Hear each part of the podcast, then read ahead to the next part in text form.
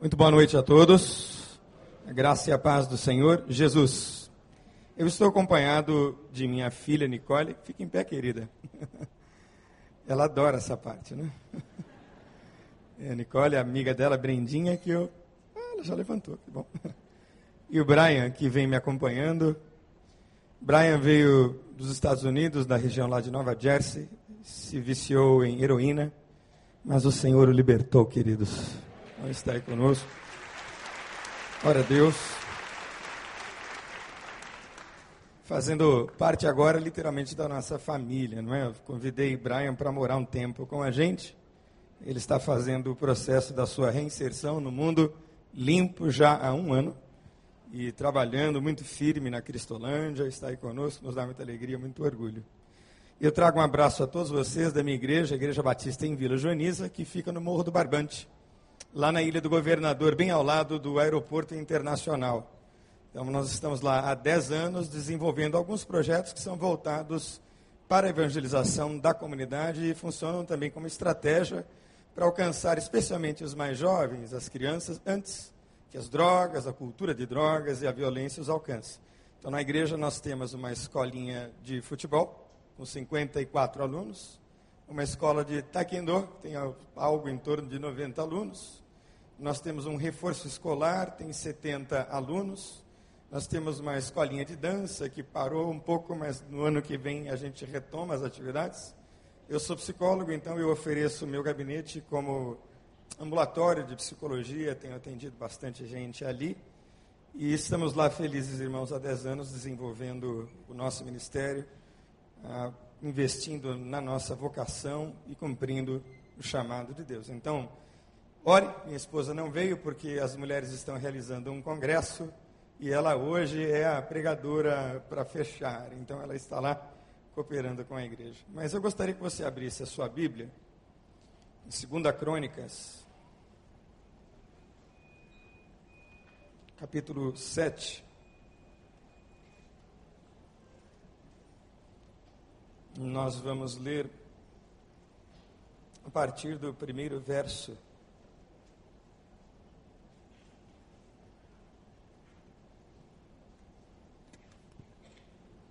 Segunda Crônicas, capítulo 7, a partir do primeiro verso. Então, a palavra de Deus diz assim em 2 Crônicas, capítulo 7, a partir do primeiro verso. Acabando Salomão de orar, desceu fogo do céu e consumiu o holocausto e os sacrifícios. E a glória do Senhor encheu a casa. E os sacerdotes não podiam entrar na casa do Senhor, porque a glória do Senhor tinha enchido a casa do Senhor. E todos os filhos de Israel, vendo descer o fogo e a glória do Senhor sobre a casa, encurvaram-se com o rosto em terra sobre o pavimento e adoraram e louvaram ao Senhor, dizendo: Porque Ele é bom, porque a sua benignidade dura para sempre. E o rei e todo o povo ofereciam sacrifícios perante o Senhor. E o rei Salomão ofereceu sacrifícios de bois, 22 mil, e de ovelhas, 120 mil. E o rei e todo o povo consagraram a casa de Deus, e os sacerdotes serviam em seus ofícios, como também os levitas com os instrumentos musicais do Senhor, que o rei Davi tinha feito, para louvarem o Senhor, porque a sua benignidade dura para sempre, quando Davi o louvava pelo ministério deles. E os sacerdotes tocavam as trombetas diante deles, e todo Israel estava em pé.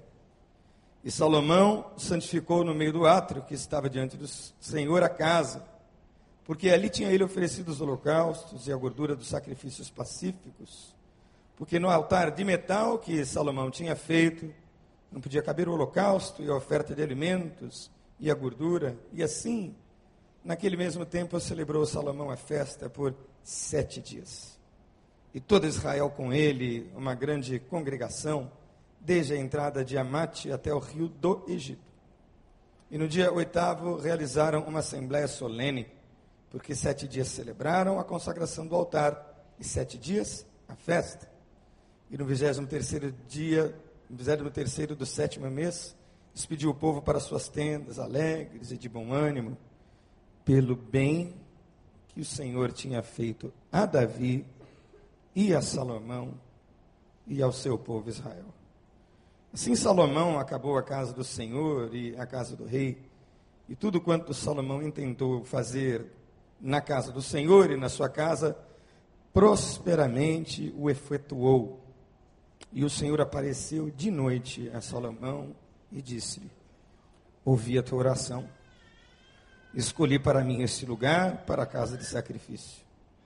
Se eu fechar os céus e não houver chuva, ou se ordenar aos gafanhotos que consumam a terra, ou se enviar a peste entre o meu povo, eu gostaria que você lesse comigo este último verso.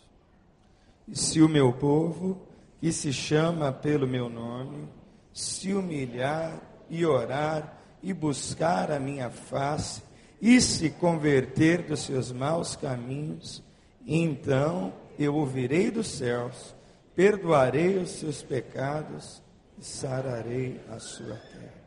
Feche os seus olhos, por favor, mais uma vez, rapidamente.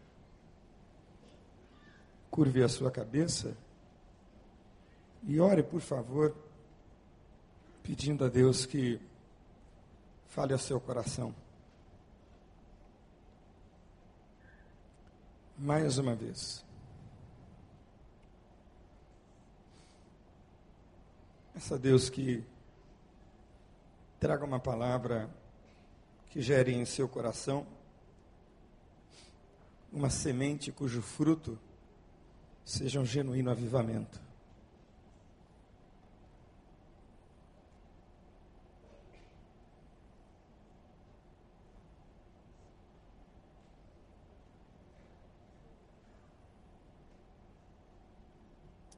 Pai, nós te somos gratos, Deus, eu te sou grato. Porque eu bem sei de onde eu saí, de onde o Senhor me tirou. Deus, muito obrigado, porque eu tenho mais uma vez o privilégio, a honra de compartilhar do que o Senhor fez em minha vida. E nós precisamos muito, Deus, desejamos e ansiamos mais do Senhor nesta noite. Nossa alma tem fome e sede de Deus. E assim te pedimos humildemente, Senhor, que tu fales ao nosso coração pois a tua palavra é vida, Senhor, a tua palavra é saúde para os ossos, é saúde para a alma. E nós somos teu povo, Senhor, que nos humilhamos nesta noite mais uma vez, diante do teu amor e da tua grandeza. Assim, Deus, me dá inspiração, leveza, profundidade e simplicidade, para que teu recado chegue ao entendimento e inspire o coração de todos nós, Pai. E assim te pedimos mais uma vez, humilhados e humildemente, no nome de Jesus. Amém, Senhor. Todos nós ansiamos pela manifestação de Deus. Estamos todos reunidos aqui nessa noite, buscando algo para além das teorias, das filosofias e das ideias. Nós estamos todos aqui buscando um sinal de Deus um toque de Deus. Estamos todos reunidos para ouvir a voz de um Deus que se comunica. Estamos todos com a doce ansiedade no coração, essa doce expectativa de que Deus se revele, de que Deus se manifeste. É isso que nos torna diferentes daqueles que aderiram a uma religião. Nós somos convertidos ao Evangelho de Jesus por conta de uma experiência íntima, pessoal, verdadeira e real com Deus. Nós estamos para além da frequência aos cultos, para além da frequência às atividades religiosas. Nós estamos aqui, eu penso que todos estamos, e se não estamos todos, o meu desejo, o desejo do coração de Deus é que todos estejam aqui porque conhecemos a Deus. Tivemos um encontro verdadeiro com Deus, que transformou a nossa vida, que mudou para sempre a nossa história. E eu gosto muito do texto que eu acabei de ler, porque ele nos remete à inauguração do Templo de Salomão e foi um culto desses que a gente nunca mais esquece. Alguns cultos que eu participei ainda estão na minha memória. Eu me lembro bem do dia em que Deus confirmou o meu chamado na igreja do falecido pastor Mauro Israel Moreira. Ele ia pregar, me deu a palavra, eu falei cinco minutos e Deus desceu com a sua glória de tal maneira como nunca na minha vida naquele dia. Eu estava debaixo de uma tremenda tribulação, de um aperto horrível, dizendo a Deus: Deus, é hoje que o Senhor tem que confirmar o meu ministério, senão eu vou voltar para a casa de meus pais. O pastor Mauro Israel decidiu não pregar, porque não havia mais clima para entregar nenhuma outra mensagem, porque em cinco minutos Deus havia falado. E ali Deus confirmou o meu ministério, meu chamado, a minha vocação. E eu penso que este culto foi, sem dúvida nenhuma, dos cultos que eu percebo na Bíblia, o mais extraordinário.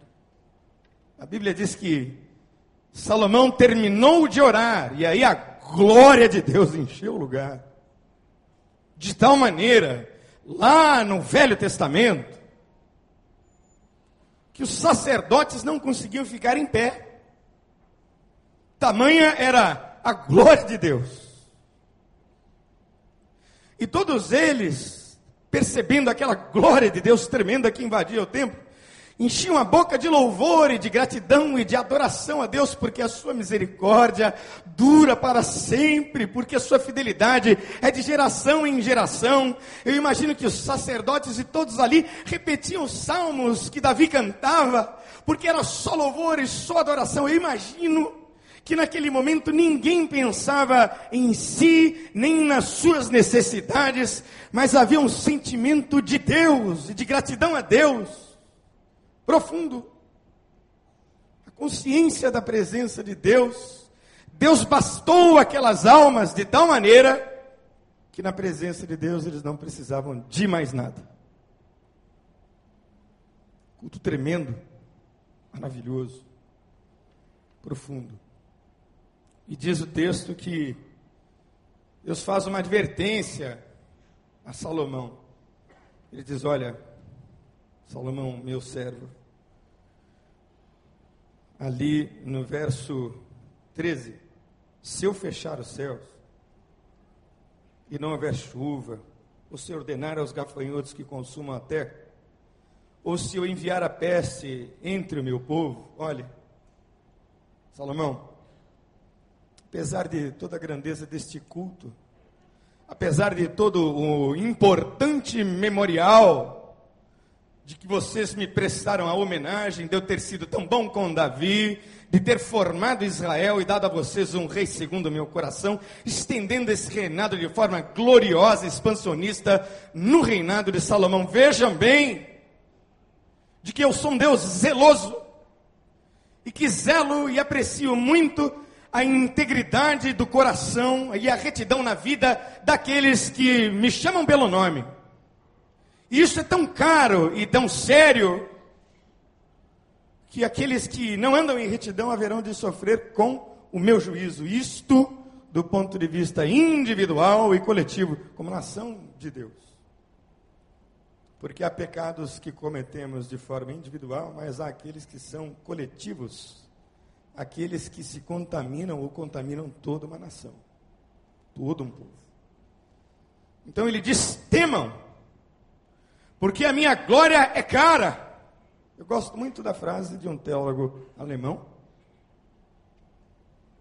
Interessante a frase, talvez muitos de vocês conheçam, e a frase é a seguinte: A graça de Deus é de graça, mas a graça de Deus não é barata. Graça de Deus, ela é de graça, mas ela não é barata. Então, o alerta de Deus ao coração de Salomão é o seguinte: olha, você chegou até aqui e tem muito mais para você, mas olha, que eu sou um Deus zeloso, que eu amo a integridade, porque com vocês está e vai o meu testemunho, com vocês que são meu povo, está o testemunho de quem eu sou. Parece que Deus decidiu confiar a mim e a você, pobres pecadores, a sua própria reputação. Porque o que de Deus se pode conhecer se manifesta na igreja. Por isso é que São Francisco de Assis disse que ao pregar, pregue com a vida e, se necessário, use as palavras. Então é sério. O pastor Wander me pediu que trouxesse uma palavra que trouxesse algum esclarecimento sobre avivamento. E também me pediu para que eu compartilhasse um pouco de novo a minha história. Digo de novo porque eu estive aqui alguns meses atrás, mas não havia assim um público tão amplo. E ele me pediu: olha, fala um pouquinho do seu testemunho, porque eu queria que o povo te conhecesse. Então ele me pediu para compartilhar alguma coisa com você sobre avivamento e o texto nos dá uma lição assim muito clara e muito simples, também porque a nossa fé é, é bem simples, irmãos. A nossa fé não é complicada de ser vivida, né? Os princípios elementares que fazem a gente ter uma relação viva com Deus, eles são muito simples, eles podem fazer perfeitamente parte da nossa rotina tem nada de complicado em ter uma vida com Deus, não é uma equação difícil não é, de se resolver essa relação com Deus. Mas uma coisa é certa, e o texto nos deixa isso muito, de forma muito clara: não existe avivamento sem oração. Não existe. O pastor René Kivitz, dando uma entrevista, eu achei muito interessante o que ele disse ele disse que alguns irmãos e algumas igrejas buscam o vento do Espírito, entre aspas. E aí, quando o vento do Espírito não vem, alguém liga um ventilador. Que ventilador é esse? Ah, você pode chamar de iluminação, você pode chamar de sonorização, de marketing, de tudo, mas isso é tudo absolutamente necessário eu acredito que a igreja de hoje não pode prescindir disso. Mas isto não é o vento, isto é consequência do vento do Espírito. Entendem? É, é, a coisa é de outra ordem. O vento é coisa que todos nós podemos ter, que não dá para a gente produzir. É Deus que produz em nós e através de nós, mas isso precisa ser buscado. Se o meu povo que se chama pelo meu nome, se humilhar e orar e me buscar e se converter dos seus maus caminhos, então, aí sim, então eu ouvirei do céu, perdoarei os seus pecados e sararei a sua terra. Tem algumas frases interessantes sobre oração que eu escolhi compartilhar com vocês, e a primeira delas é de C.S. Lewis, e diz assim: As minhas orações não mudam a Deus, mudam a mim mesmo. Deus não muda, Deus não vai mudar de humor, Deus não vai mudar de caráter, Deus não vai mudar de atributos, Deus não é alguém que ama hoje e amanhã não. Deus não é alguém que salva hoje e amanhã não. Deus não é alguém que faz uma aliança hoje e amanhã ele quebra a aliança. Deus não muda. Mas nós é que mudamos quando nos aproximamos de Deus. Nunca me esqueci a frase de um pregador que era jovem e o seu ministério estava começando a acontecer. Ele ansiava muito que o seu ministério crescesse quando ele ouviu de um colega o seguinte conselho: O seu trabalho não é o de expandir o seu ministério. O seu trabalho é o de aprofundar a relação com Deus. E na medida em que você aprofunda a sua relação com Deus, seu ministério se expande naturalmente. Então, as nossas orações não mudam a Deus, elas mudam a gente. A boa pregação nasce da boa oração. Essa é de John Piper. Sim, porque avivamento tem a ver com pregação, com proclamação. Pregação ungida é aquela que é revestida de jejum, de oração, de choro, de intercessão. Meu coração se alegrou quando eu vi a equipe de intercessão que acredito eu agora, neste momento, está clamando para que eu entregue a mensagem. E os grandes avivalistas de todos os tempos foram o que foram porque oraram e que foram também carregados pelas orações de quem orou. E a oração, ela não pode ser uma coisa assim pesada. Como é que a gente mede isso? Né? A gente diz, nossa, eu tenho que orar hoje, né? Pense naquela pessoa que você gosta de estar perto. Tem alguém assim? E eu gosto muito de estar perto do Brian, né? Brian tem sido um parceirão, menino bacana, legal. Eu gosto de estar perto da minha filha, que é linda. Né? Prazer de estar perto dela. Eu tenho uma filhinha de quatro anos. Eu passo horas com a minha filha. Hoje eu tomei banho de borracha com a minha filha antes de vir para cá que eu tenho alegria de estar junto dela. Então você quer medir como é que está a qualidade da sua relação com Deus? Quanto tempo você gasta ah, simplesmente para estar com Ele, né? Para estar junto de Deus, para ter e desenvolver esse relacionamento com Deus. Os nossos consultórios de psicologia se esvaziariam se os crentes de verdade, se todos os outros estivessem em plena e profunda comunhão com Deus. Eu creio nisso firmemente. A oração fará o homem parar de pecar, ou o pecado o seduzirá a parar de orar. Essa é de John Bunyan. Ou você para de orar porque está em pecado, ou então, ao orar, os pecados todos vão sumindo e desaparecendo de Lutero, talvez mais conhecida, diz assim: Hoje eu estou tão ocupado que não posso passar menos de quatro horas na presença de Deus. A gente faz o inverso, né? A gente diz, eu estou tão ocupado que eu não posso orar. Parece que Lutero tinha uma percepção diferente. Ele dizia: Não, eu preciso orar muito, porque estou muito ocupado hoje com muitas tarefas para realizar. Então, sem oração, nada acontece. E, e a oração ela gera naturalmente santidade, né? gera naturalmente compromisso. E esta santidade que não vem senão pelo arrependimento. E o que é arrependimento? Arrepender-se é abandonar tudo aquilo que Deus detesta. E eu não preciso fazer uma preleção para você, para que você saiba que Deus detesta, porque está bem claro, por conta da consciência moral que todos nós temos que foi dada e escrita no nosso coração por Deus. E o Espírito de Deus mesmo o tempo todo nos mostra, nos aponta, nos alerta, nos ilumina acerca do caminho de Deus. A Bíblia diz que os crentes têm a mente de Cristo. Uma mente inteligente, se relaciona com a gente e aponta de forma muito clara e elucidada o que é certo e o que é errado. Não preciso discorrer a você sobre isso. E o texto nos diz que isto gera cura e um tipo de cura que sara a nossa terra. E aqui eu gostaria de aplicar este sararei a sua terra como a terra mais santa e mais sagrada que você pisa. É aquela terra ou aquele pedaço de terreno, chame você como quiser, onde você mora com a sua família. Onde você mora com os que te amam. Onde você ora com aqueles que são seus parceiros para toda a vida e de toda a vida. A minha terra e a terra da casa de meus pais foi ferida pelo meu pecado. E o meu pecado foi grave, foi muito grave. Eu acredito que o meu pecado foi grave nem tanto por conta das coisas que eu fiz, mas muito grave pelas coisas que eu deixei de fazer.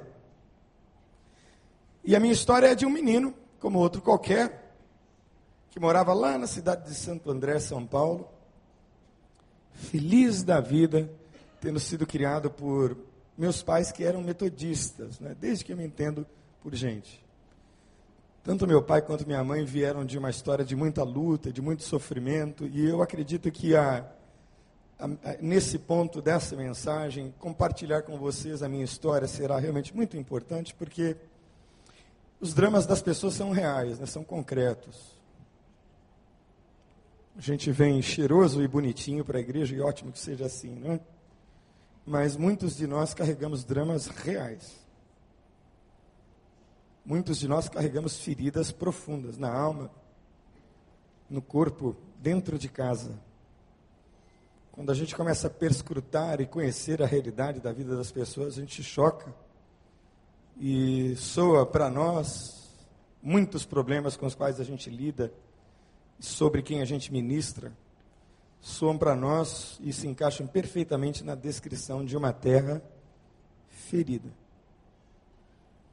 E meus pais vieram de uma história assim de muito sofrimento, de muita luta. Meu pai passou fome, necessidades em São Paulo, veio do interior do estado. A minha mãe também vieram de uma história muito difícil, mas o meu pai se converteu com 16 anos no Exército da Salvação.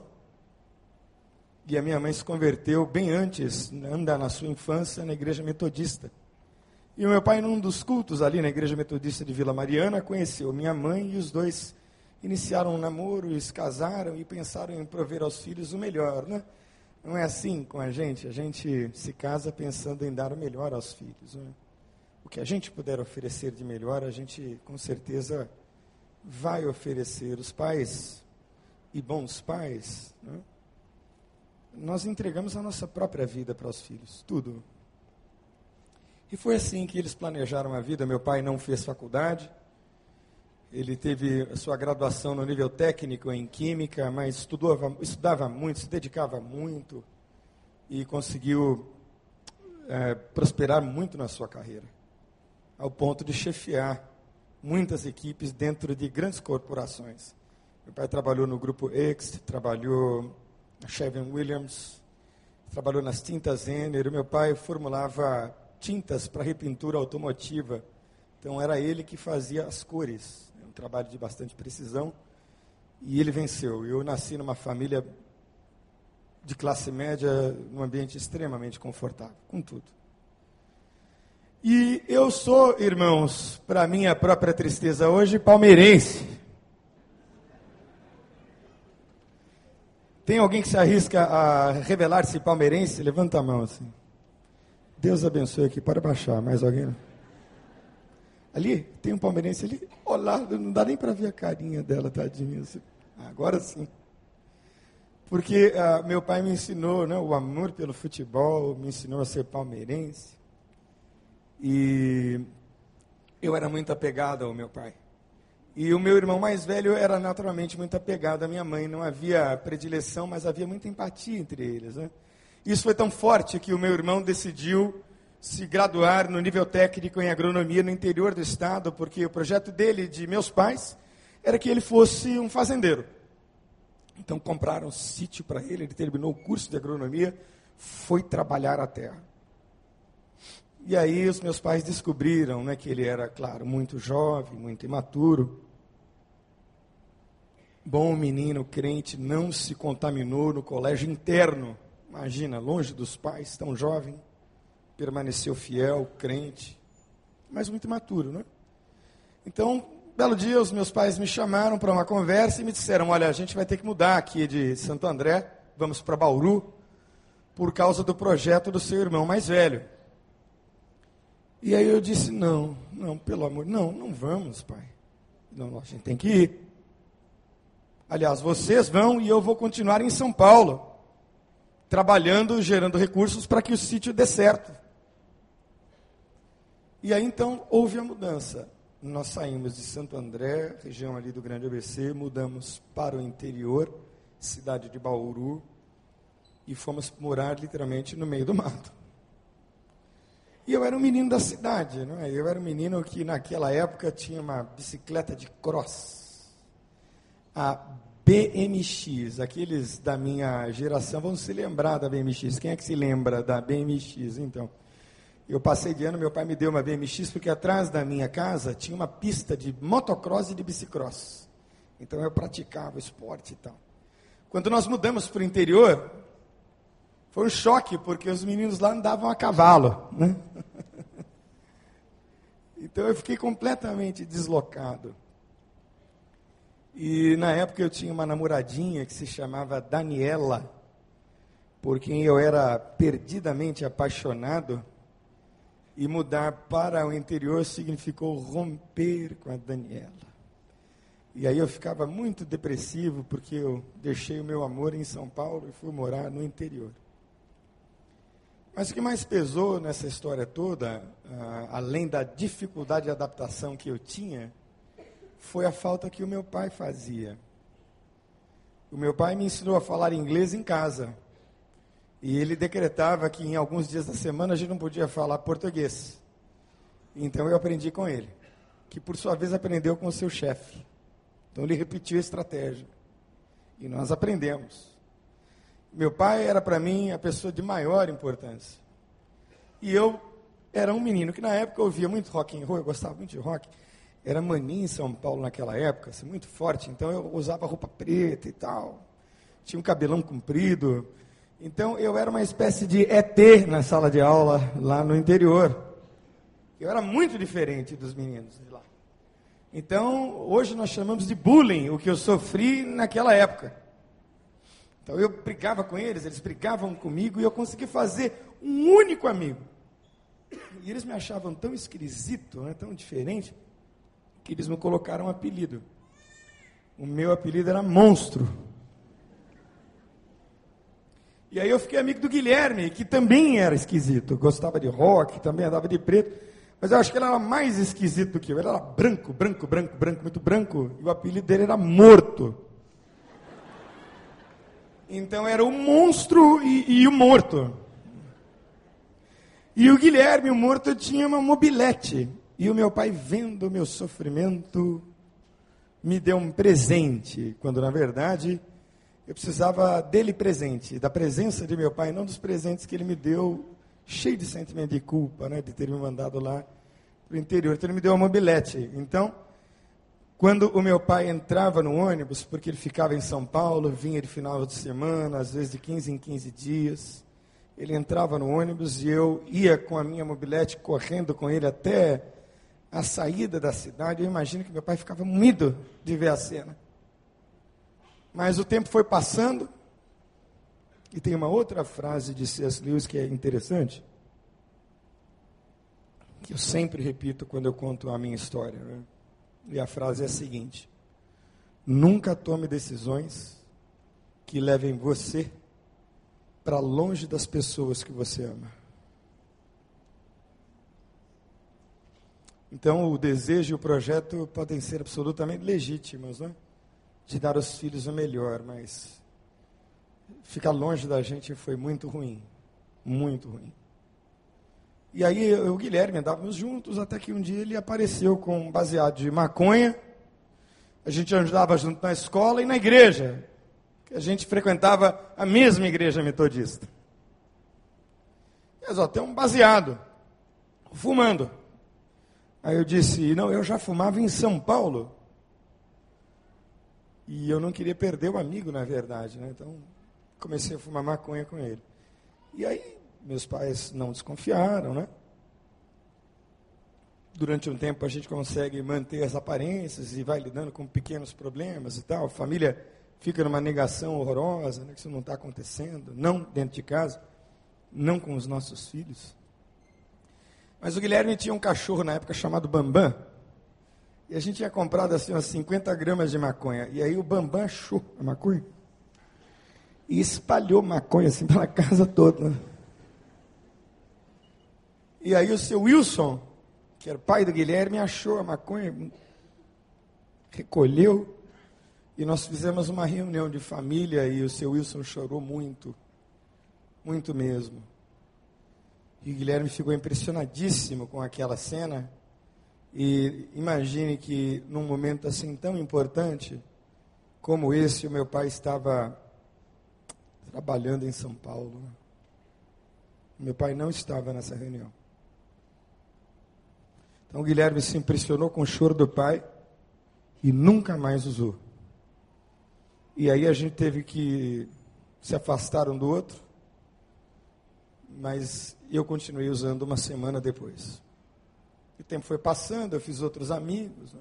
Nós saímos do sítio, fomos para a cidade, e na cidade eu conheci uma outra galera que fumava, porque eu já era dependente, já era usuário, dependente. E aí, com 15 anos de idade, eu conheci a cocaína. Olha, daí para frente, eu não preciso dar detalhes, né? Vou fazer uma pesquisa rápida. Quem é que conhece alguém aqui hoje que está sofrendo com o uso de drogas, levanta a mão. Alguém perto, alguém longe. Eu não preciso dizer, a gente costuma dizer que a história é a mesma, só mudam os protagonistas, né? mas a história permanece a mesma. E eu fui me envolvendo com drogas, com a cocaína, a cocaína era muito cara. Eu roubava meus pais, os meus pais tomaram ciência que eu era dependente de cocaína porque eu me picava na veia. Então começaram a aparecer as marcas. E apareceram marcas no corpo e marcas de tragédia dentro de casa, terra ferida, terra doente.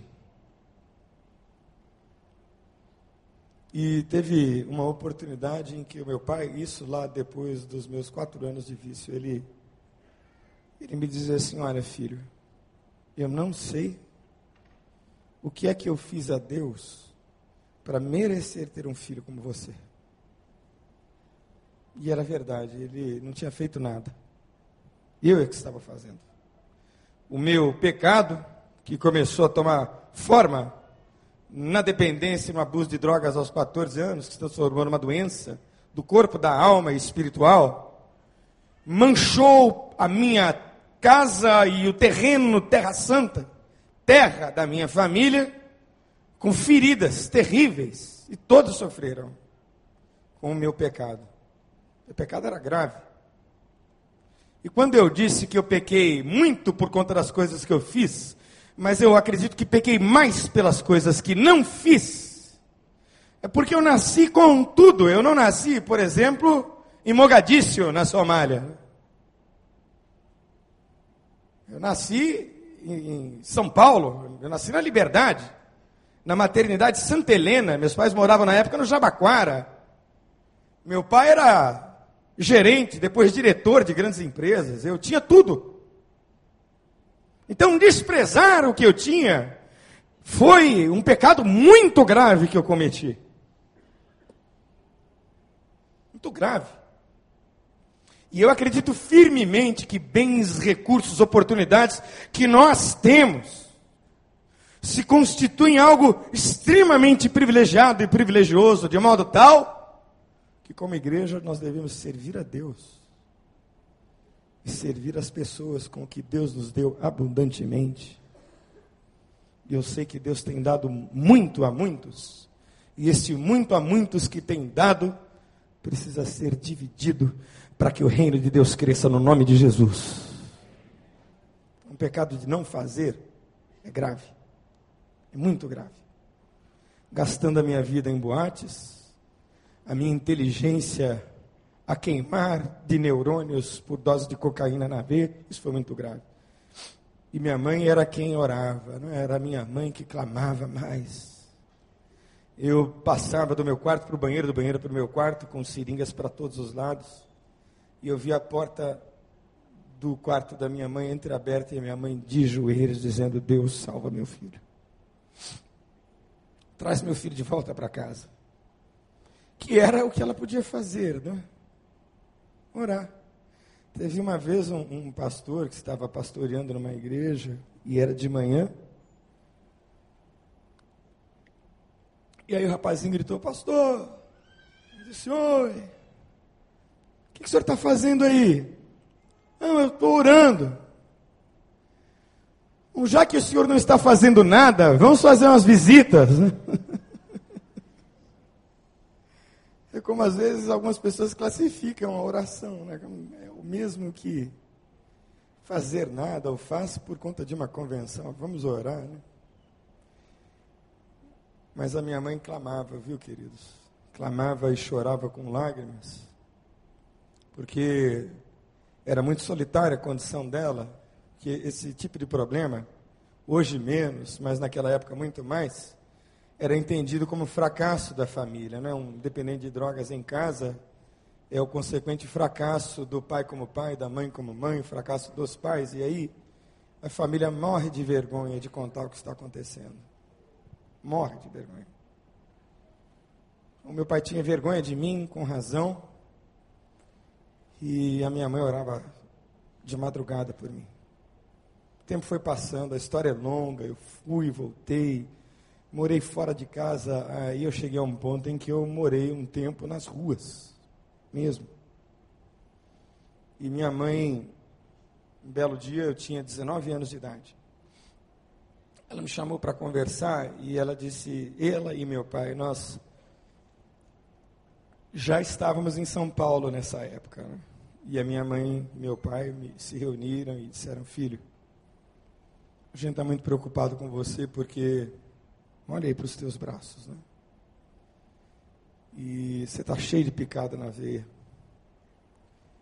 E a gente quer te pedir perdão porque a gente não sabia que deixar vocês assim tão longe da gente pudesse gerar ou precipitar ou favorecer, facilitar a sua entrada nas drogas. Né? A gente errou. A gente quer corrigir isso. Eles nunca me abandonaram, sempre estiveram assim muito juntos de mim. E eles diziam isso também porque o meu irmão agrônomo hoje é dentista. Uma proximidade, né, com a área, né? Dentista. O sítio não deu certo. Meus pais perderam, não foi pouco dinheiro, meus pais perderam muito dinheiro.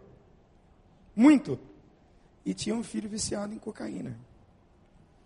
Mas ele, elas, eles me perguntaram: olha, filho, você já pensou que pelo fato de você tomar picada de cocaína na veia tantos anos, você pode estar com AIDS? A gente precisa fazer exame para saber se você está doente. E aí então nós fomos a um laboratório, fizemos o exame, como se um não bastasse, fizemos quatro exames. E todos eles vieram positivo para HIV.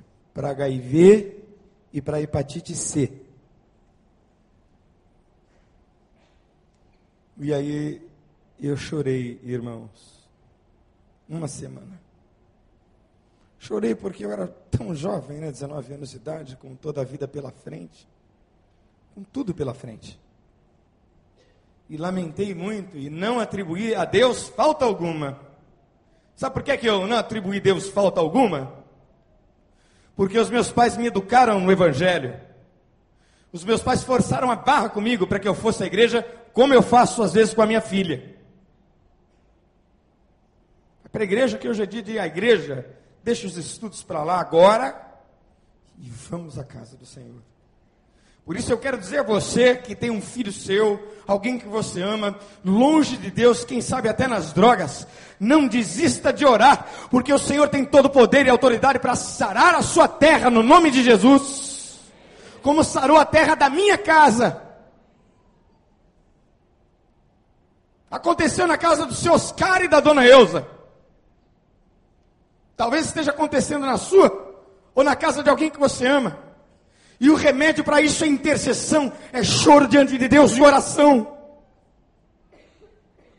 E aí Deus permitiu que o juízo viesse para que eu ficasse sem ter para onde correr. E é exatamente esse o propósito do juízo de Deus sobre o povo de Deus. Você gosta de bater no seu filho, não? Dá umas palmadinhas, né? Vamos corrigir aqui. Você gosta de tirar do ar o Facebook dos seus filhos? Você gosta? A gente não faz isso com prazer, né? Mas às vezes a gente faz, né? Fazer a gente faz. Então Deus não tem prazer em exercer na paternidade de Deus sobre nós a sua disciplina. Eu acredito que dói mais em Deus do que em nós. Assim como corrigir o filho dói mais em nós do que neles. Meu pai, durante uma época, orientado por o grupo que ele frequentava, foi uma decisão muito dura para eles, mas ele passava um prato de comida para mim pelo vitrô da cozinha. Minha casa era uma casa muito grande em São Paulo, então nós tínhamos uma área bem grande que era um jardim que antecedia a porta da cozinha. Então eu pulava dentro do jardim e o meu pai passava o prato de comida para eu comer. Eu estava na rua com AIDS. Foi duro. Porque mesmo sabendo que eu era portador, eu continuei usando. E aí o meu pai teve que fazer isso, fazia isso, para que eu abrisse o coração e, e voltasse para Deus e para eles.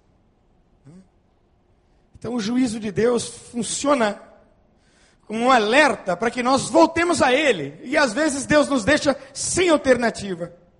Deus é a vida. Você tenta tudo. E foi exatamente isso que Deus fez. Passou mais um ano, a gente nessa luta terrível, e o meu pai então abriu as portas de novo para a gente. Nós fomos para um centro de tratamento. Chegamos lá, uma casa de recuperação muito humilde, muito simples. E meu pai se assustou com a simplicidade do lugar, como tantos centros de tratamento que a gente tem no Brasil. E para lá eu fui.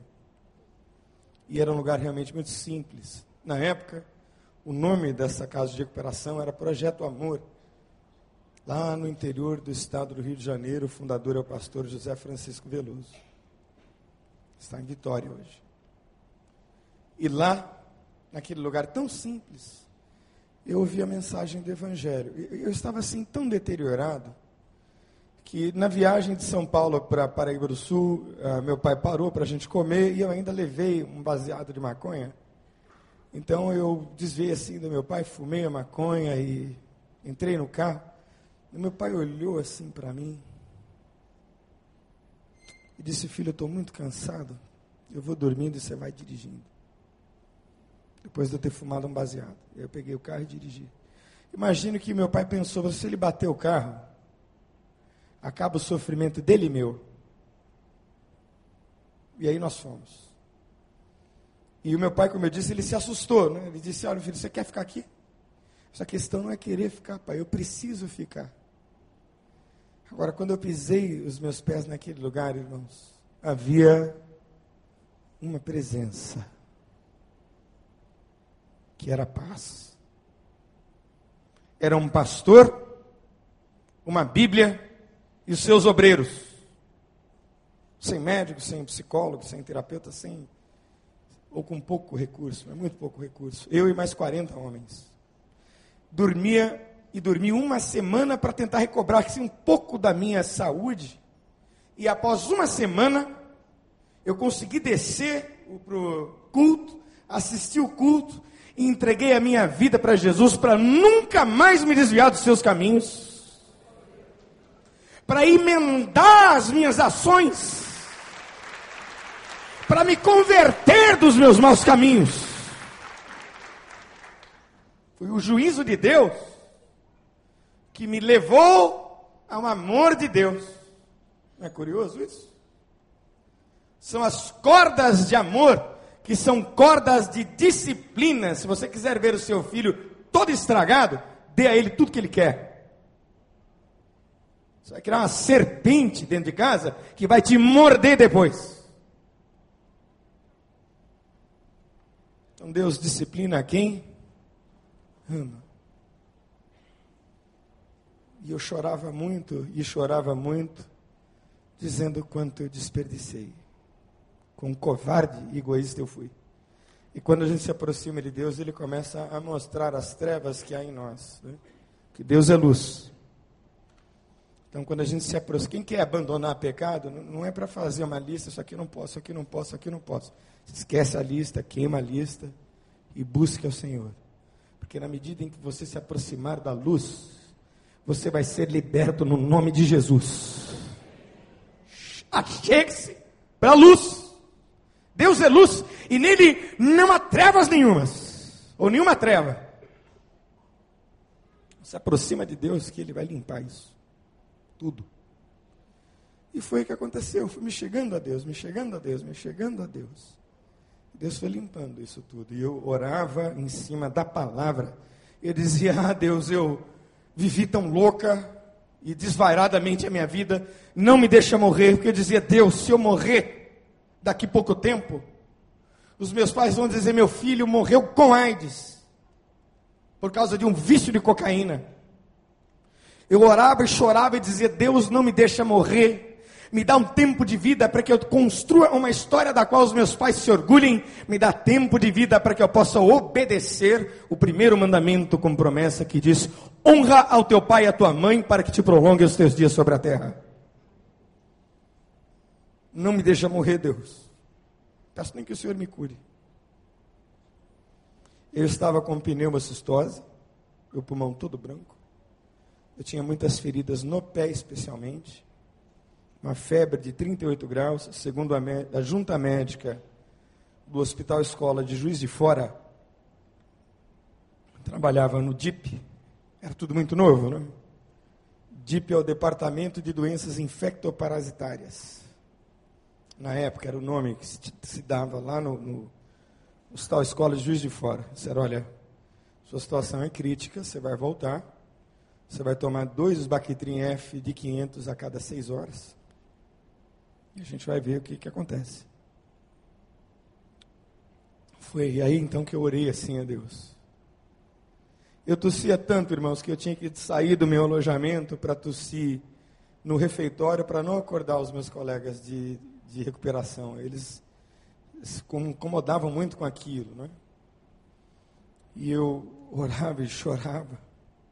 E depois desse tempo que eu tive com Deus no monte, eu um monte ali que cercava a propriedade, né? No monte é um lugar assim simbólico, né? Você não tem mais de Deus porque você sobe 100, 200 metros e fica quem sobe 200 metros não fica mais perto de Deus por isso, não é? Você só fica 200 metros acima do nível do mar, talvez. Né? Mas ah, o monte é um lugar simbólico de solidão na presença de Deus.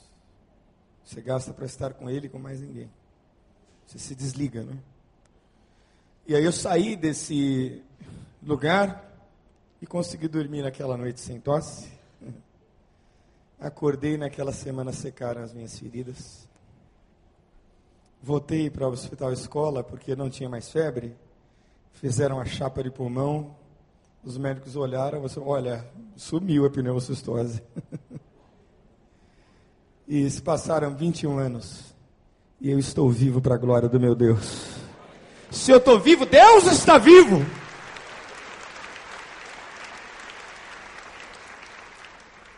É esse Deus que sara a nossa terra. É esse Deus que não é nem tese, nem teoria, nem filosofia nem fábula. Ele é real. E é a vivência a experiência com esse Deus real que nos aviva. E quem busca a Deus certamente há de experimentar os seus sinais. E os sinais da manifestação da glória de Deus é que nos avivam e nos apaixonam por Deus.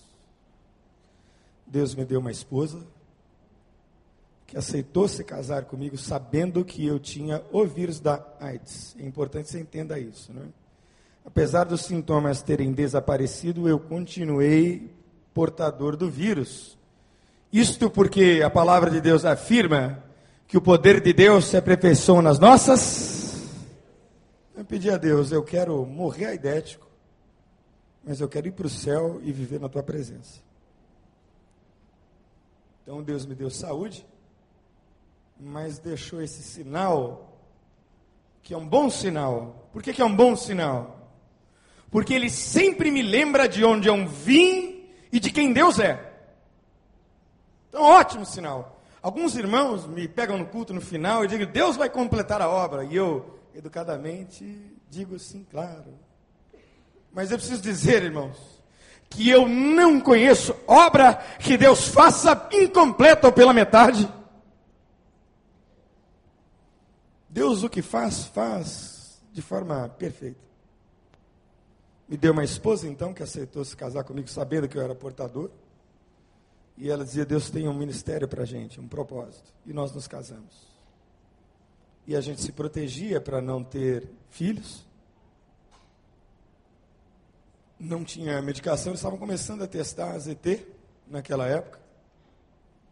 Então ela se casou comigo sabendo que eu poderia adoecer a qualquer momento mas ela também se casou com a firme convicção de que Deus tinha um propósito para a vida da gente, né? Propósito que nós hoje juntos aqui eu e vocês estamos virando mais uma página. E aí Deus deu um sonho para minha esposa, e nesse sonho uma criança era depositada no ventre dela. E ela dizia: "Daniel, Deus vai nos dar uma criança". Que o nosso contrato foi de se proteger e de não engravidar e quem sabe à frente, né? Com a medicina talvez descobrindo medicamentos, né? ciência descobrindo medicamentos, a gente poderia até tentar um filho. Mas ela disse, olha, eu não sei como Deus vai fazer, mas ele, esse sonho eu já tive quatro vezes. E essa criança é depositada no meu ventre. E pela boca de muitos outros irmãos, Deus dizia, olha, vocês vão ter um filho. E éramos casados há seis meses. Então você imagina, né? Eu era um voluntário, eu fui cinco anos voluntário nesse centro de tratamento. Eu dei, dediquei cinco anos da minha vida, dos quais eu não me arrependo. Foi uma honra ter servido ali. E aí, eu ganhava 30 reais por semana, você imagina? E vivia de ofertas, assim, de amor por onde eu passava, compartilhando meu testemunho e tal. Mas aconteceu que houve um acidente, apesar de toda a precaução e prevenção, e a minha esposa engravidou. Sexto para o sétimo mês do nosso casamento. Então eu dizia, meu Deus, e agora, né? Se essa criança nasce com o vírus, como que eu faço? Eu era aluno lá do Seminário do Sul, vi o meu professor de português aqui, cadê o mestre? Onde ele está? Ali, professor Alberto, né? lá comigo. E falei, o doutor Ebenezer vai me expulsar do seminário.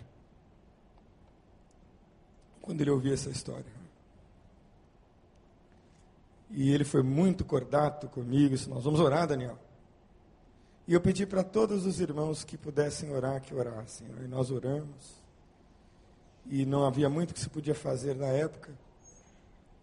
E aí a gravidez avançou. No sexto mês da gravidez de minha esposa, então nós fizemos o teste na minha esposa Simone. E o resultado veio negativo minha esposa não estava contaminada. E aí então nasceu a Nicole, né? que é essa moça linda que está aqui comigo, e que já tem 16 anos, e que está lutando e sonhando para ser médica. Então eu tenho dito a ela que estudar é um full-time job, né? um emprego assim para o resto da vida. Mas elas são, sem dúvida nenhuma, todas as minhas três meninas, a razão pela qual eu acordo todos os dias de manhã com força para viver a minha vida da melhor maneira possível, porque eu recebi muito de Deus. E não bastasse uma filha, não é? Depois de muito tempo, eu agora tomo os medicamentos todos e tenho uma vida completamente normal, como de qualquer pessoa. Eu tenho uma jornada de trabalho todos os dias, não inferior a 10 horas, todos os dias. E Deus nos deu há quatro anos atrás, por conta de medidas que hoje você pode aplicar para ter segurança em engravidar. A minha, minha esposa engravidou e nós geramos Sofia, que é um docinho, está aqui hoje, tem quatro anos de idade.